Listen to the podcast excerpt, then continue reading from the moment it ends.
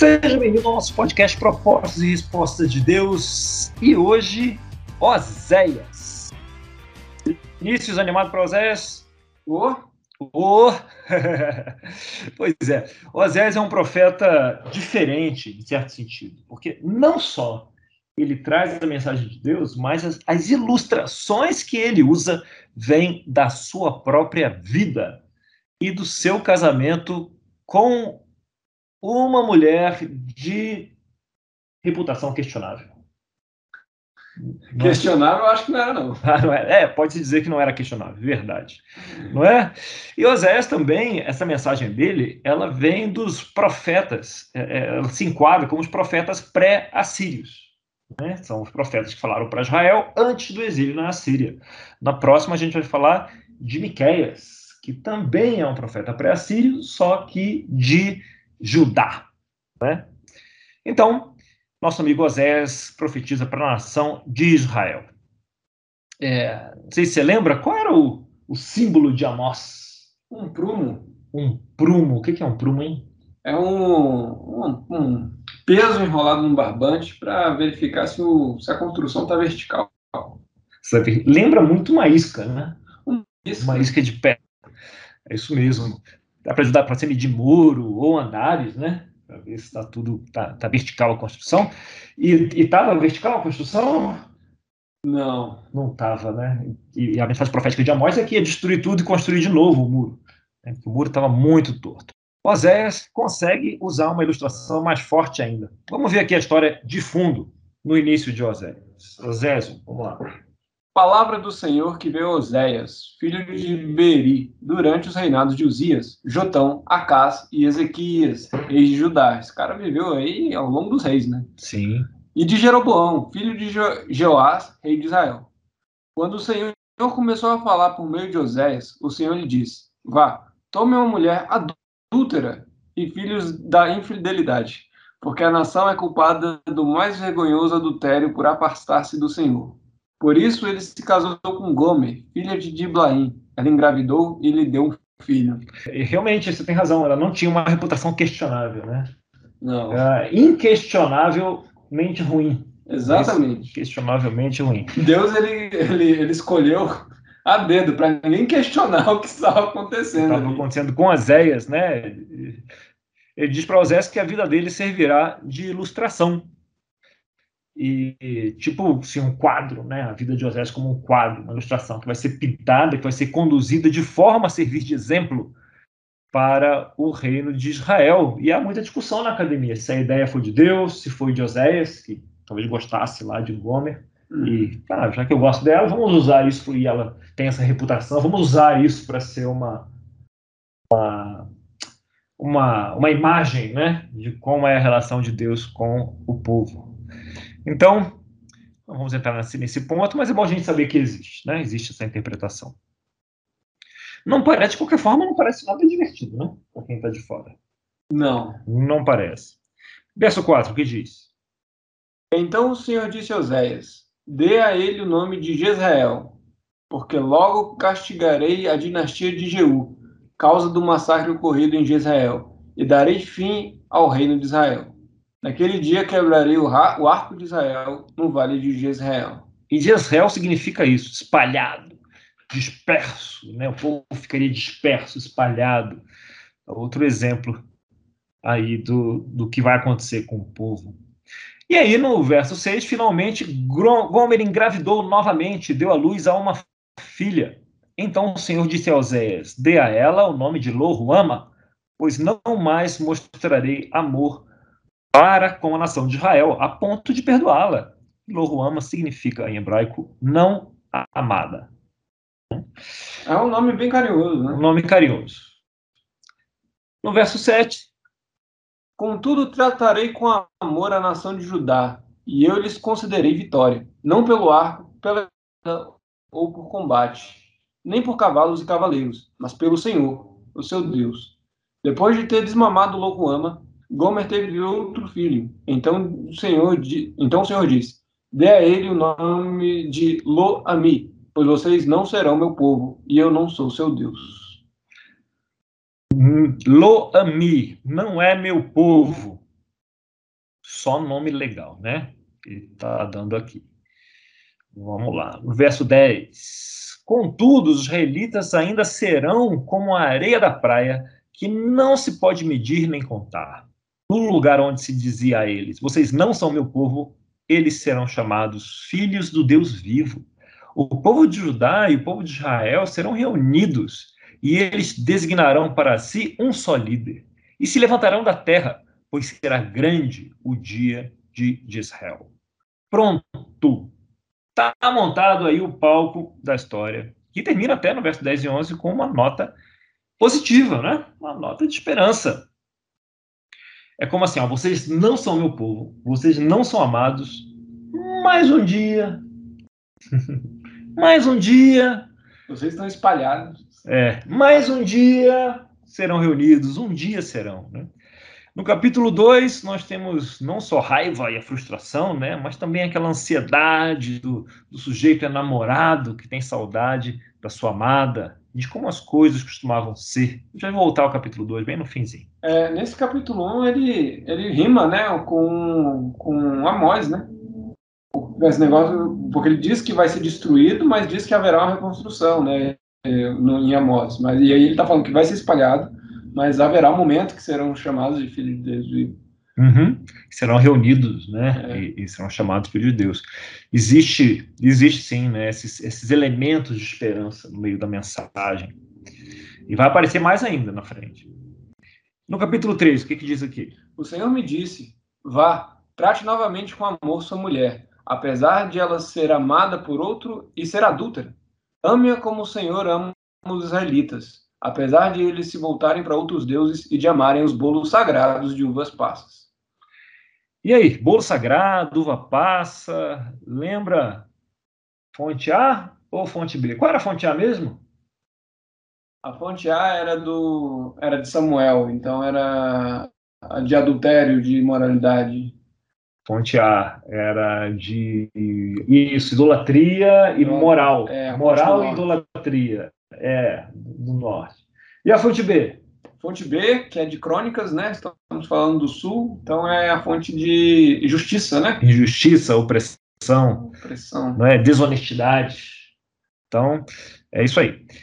Então, é, bolos de passas, né? Lembra o que é isso?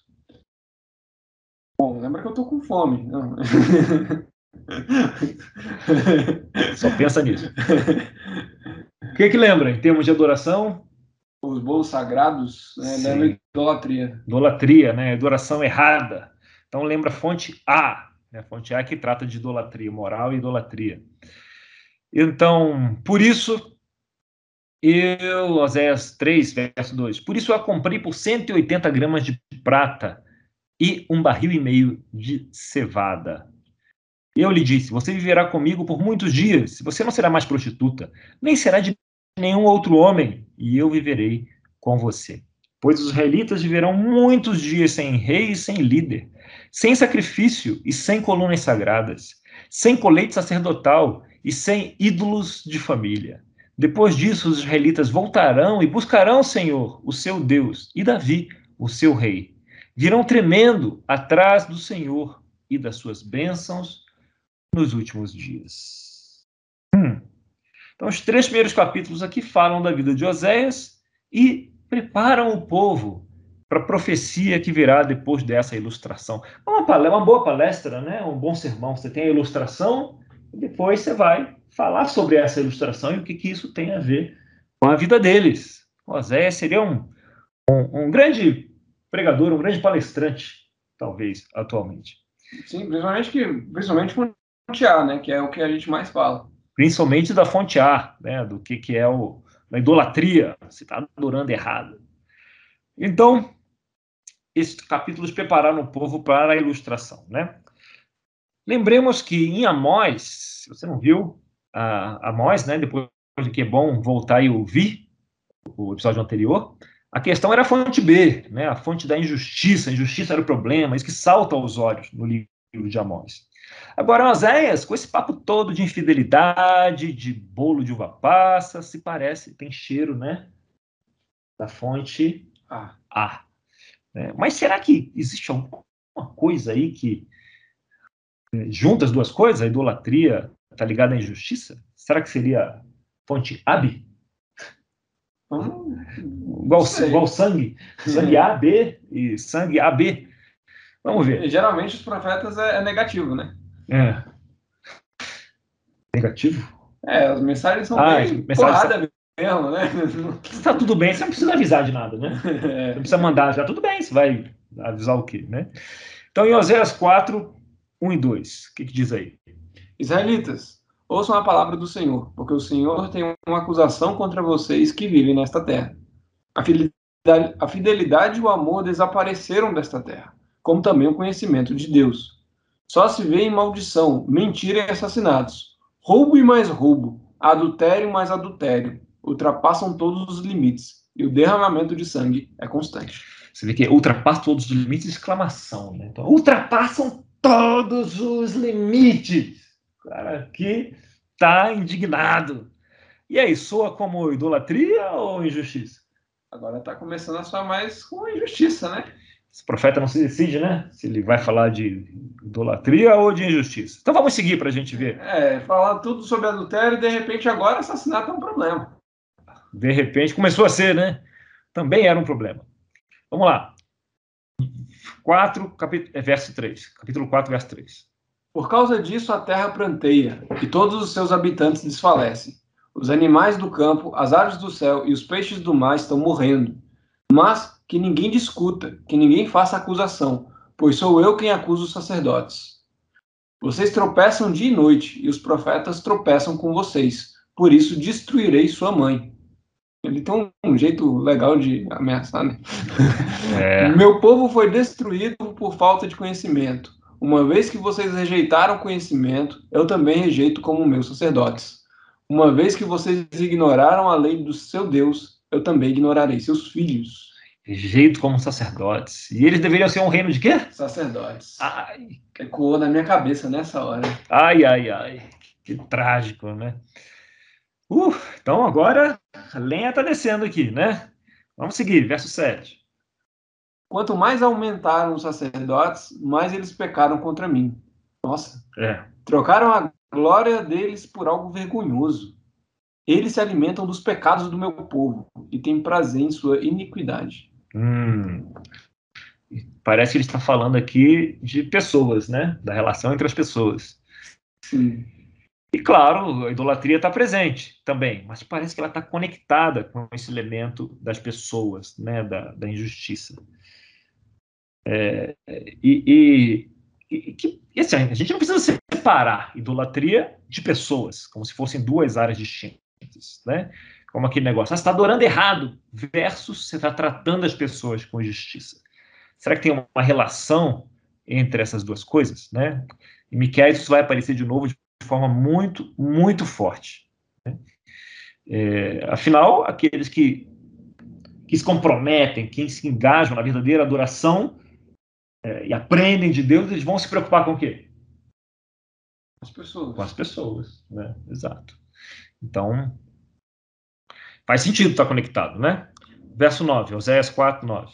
Portanto, castigarei tanto o povo quanto os sacerdotes por causa dos seus caminhos e lhes, e lhes retribuirei seus atos. Eles comerão, mas não terão o suficiente. Eles se prostituirão, mas não aumentarão a prole, porque abandonaram o Senhor para se entregarem à prostituição, ao vinho, ao velho, ao vinho velho e ao novo, o que prejudica o discernimento do meu povo. Eles pedem conselhos a um ídolo de madeira e de pedaço de pau. Recebe, eles, e de um pedaço de pau recebem resposta. Vixe. Um espírito de prostituição os leva a desviar-se. Eles são infiéis ao seu Deus. Sacrificam no alto dos montes e queimam incenso nas colinas, debaixo de um carvalho, de um toraque ou de um rebinto, onde a sombra é agradável. Por isso as suas filhas se prostituem e as suas noras adulteram. Não castigarei suas filhas por se prostituírem, nem suas noras por adulterarem, porque os próprios homens se associam a meretrizes e participam dos sacrifícios oferecidos pelas prostitutas cultuais. Um povo sem entendimento precipita-se à ruína. Uh! Ah, eles recebem a resposta de um pedaço de pau. pedaço de pau especial, né? Está presente a idolatria? Muito presente. A fonte A? A fonte A está forte aqui. É, parece que a, toda prostituição está é, tá associada à própria idolatria, né? A própria idolatria. A gente não pode achar que idolatria é um conceito abstrato, né? Do tipo assim, você está adorando a Deus errado, você está adorando o Deus errado, você é, não está seguindo o manual de adoração, né? A questão é que essas escolhas de que Deus adorar e como adorar a Deus, ela tem impacto na vida das pessoas. Né? As narrativas aparentemente estão conectadas aqui. Das pessoas ao redor, né? As pessoas ao redor, exato. E como elas é, tratam umas às outras. E uma coisa que parece que, eu, que dá para observar é que o, o, a falta de conhecimento parece que ela está intimamente ligada a todo esse problema, né? Toda hora ele está falando sobre falta de conhecimento, de que você está ignorando o, o, conhecimento. É, está ignorando o conhecimento. Ou é falta de conhecimento, ou é uma, uma, uma ignorância voluntária. Ignorância voluntária. Uma ignorância voluntária. Vamos lá para o capítulo 6. Venham, voltemos para o Senhor. Ele nos despedaçou, mas nos trará cura. Ele nos feriu, mas sarará nossas feridas.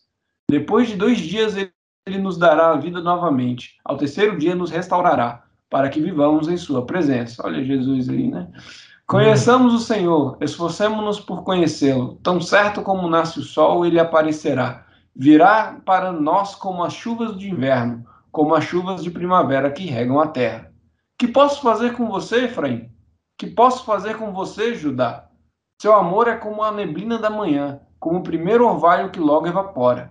Por isso eu os despedacei por meio dos meus profetas. Eu os matei com as palavras da minha boca. Os meus juízos reluziram como relâmpago sobre vocês, pois desejo misericórdia, não sacrifícios, e conhecimento de Deus em vez de holocaustos. Agora sou eu que falo. Olha Jesus aí. Parece que alguém andou citando isso quando mandou os fariseus descobrirem o significado dessa passagem. Não é? é verdade. Desejo misericórdia e não sacrifício. Jesus fala, vão, vão entender o que, que isso quer dizer. Né? E se a questão fosse somente idolatria, como eu achava que era, né, nas minhas primeiras diversas vezes que eu li esses livros, o profeta podia ter um trabalho bem mais curto, né? Uhum. É tipo assim, você tem que consertar o jeito que você adora. Olha, então não, não é assim que queima incenso. Você está queimando incenso no ângulo errado. Não, rapaz, faça o sacrifício. A gordura tem que assar desse jeito aqui, não desse jeito. Tira o, o garfo daí logo, não é aqui. Não é porque está preocupado com o jeito certo de adorar. Mas não parece ser isso que o profeta está preocupado, não. É, e também tem a questão de que se fosse, se fosse só idolatria, o sacrifício resolvia, né? Se fosse só idolatria, o sacrifício difícil organizava tudo, né? É. De perdoar os pecados, enfim. Né? Só que, no meio da condenação de Deus sobre idolatria, aparece o coração da história, né? Parece, ele parece estar dizendo que fazer a adoração certinha nem é a principal preocupação de Deus aqui. Ele se importa mesmo é com misericórdia. É que Jesus manda eles verem, né? Eu quero misericórdia e não sacrifícios. Né? Então vamos pegar o verso, capítulo 6, verso 6, e eu vi com atenção a partir daí agora. Olha só. Pois desejo misericórdia, não sacrifícios, e conhecimento de Deus, em vez de holocaustos. Esse conhecimento de quem Deus é, o que Ele quer, né? Eu, eu vejo isso aqui ligado com relacionamento, né? Na cidade de Adão, eles quebraram a aliança e me foram infiéis. Gileade é uma cidade de ímpios, maculada de sangue. Assim como os assaltantes ficam de emboscada à espera de um homem, assim também fazem os bandos de sacerdotes. Ui, eles assassinam na estrada de Siquém e cometem outros crimes vergonhosos. Vi outra coisa terrível na terra de Israel. Ali Efraim se prostitui e Israel está contaminado. Quer dizer, sacerdotes como um bando, né, uma quadrilha de sacerdotes. Claro que aqui tem uma linguagem hiperbólica, do profeta, né? mas a mensagem é para os sacerdotes despertarem que eles estão pisando na bola. Acho que não sei se tinha sido inventada a bola. ainda, mas eles estão pisando nos antepassados da bola. E, e, é, e, é, bem opressor, né? Porque eles ficam na estrada, né? A estrada era o lugar onde o pessoal passava e nas uhum. viagens, né? Era justamente o, o pessoal tinha medo. Das emboscadas, né? Das emboscadas. Das emboscadas. Então a gente tinha o prumo de Amós e a imagem que Osés projeta é da prostituta. E eh, essa imagem traz alguma ideia da idolatria, né? Sendo tratada aqui também. Ele fala, claro que eu quero que você se relacione comigo corretamente. Porque se você fizer isso, você vai assumir o papel que eu desenhei para você, que a gente combinou, lembra? Lá no Sinai, lá no deserto. E qual é o papel que eu combinei para vocês? Vocês seriam o quê? Sacerdotes. Sacerdotes. Tá? Esse é o papel. Vocês adorarem certo, aí a narrativa de vocês serem sacerdotes, vocês cumprirem esse papel, aí vocês vão fazer também. Né? E aí você se lembraria das suas funções. Né? E se lembraria que o que eu realmente desejo é misericórdia e não sacrifícios. Veja que sacrifício é, é uma referência central do trabalho sacerdotal, né? que era é, essencial que os sacerdotes soubessem o que, que era realmente essencial no templo. Né? O, que, que é? o templo é todo construído em volta, todos os sacrifícios são para valorizar o quê? Misericórdia, né? misericórdia de Deus, que deveria ser estendida a quem? Pessoas. As pessoas. Aquela história, né, do, de que você deveria colocar Deus na vitrine, né, missão uhum. do sacerdote, e a partir disso você tem que cuidar das pessoas. Sim, você se a ponte entre as pessoas e Deus, é. colocar Deus na vitrine, e a partir disso é, cuidar das pessoas, né? Cuidar dos oprimidos, cuidar que não perdia. Órfãos, viúvas, né? Cuidar e, e zelar pela justiça também, né? Tinha esse trabalho. Então eles estavam deixando de ser sacerdotes aqui. Quer dizer, não no nome, porque eles adoravam a, a pompa, né? E o prestígio. Sim. Mas na prática. E se duvidar, eles podiam até ser sacerdotes, mas de outro Deus, né? Uf, de mamon? De mamon. É. Ou qualquer Baal, né? Ou qualquer né?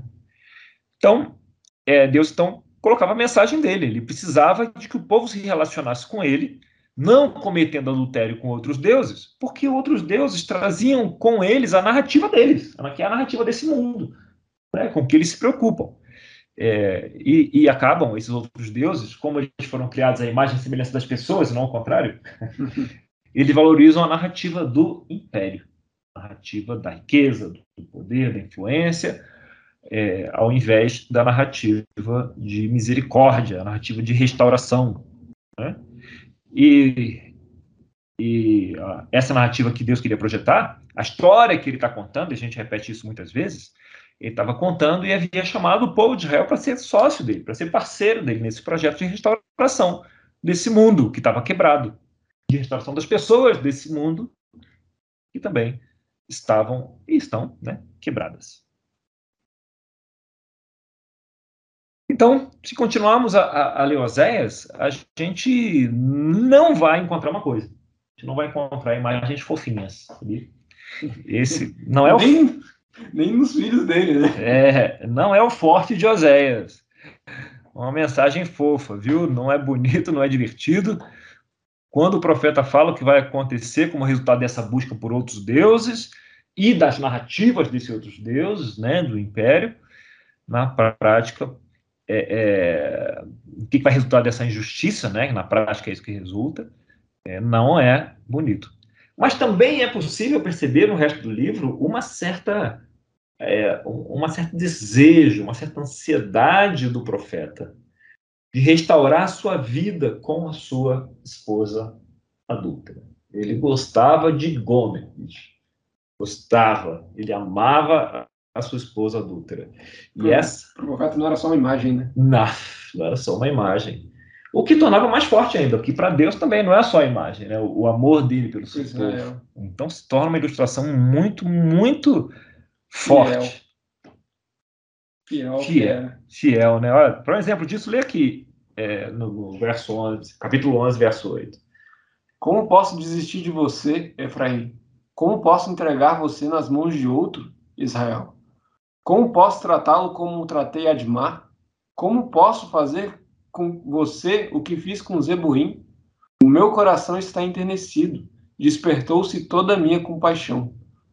Não executarei a minha ira impetuosa, não tornarei a destruir Efraim, pois sou Deus e não homem, o santo no meio de vocês. Não virei com ira. Eles seguirão o Senhor, ele rugirá como leão. Como ele, quando ele rugir, os seus filhos virão tremendo desde o ocidente.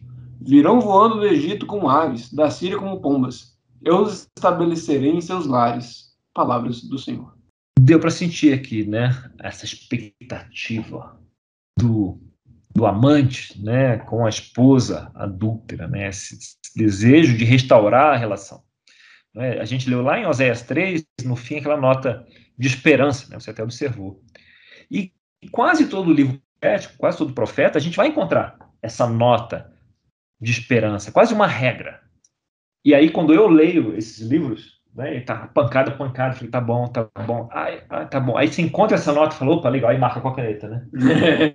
marca texto. Eu, eu, eu tava lendo agora esse livro, né? Eu tava vendo que as partes mais marcadas né, era só essas partes. Só de esperança. Né? Só as notas de esperança, né? A gente anseia por isso. E nem a, é claro, e nem a parte principal, né? Aqui da, da história que está sendo contada. A gente tem uma condenação pesadíssima, né? Com muita ira, mas ali pelo meio a, uma, a um calombo de esperança. É isso que a gente cita. Lembra de Isaías? Pois que eu, só eu sei os planos, Isaías não, Jeremias, os planos que eu tenho para você de prosperidade né, no futuro. E aí a gente cita isso, né? Mas é um parágrafo lá no meio de um, um monte de pancada.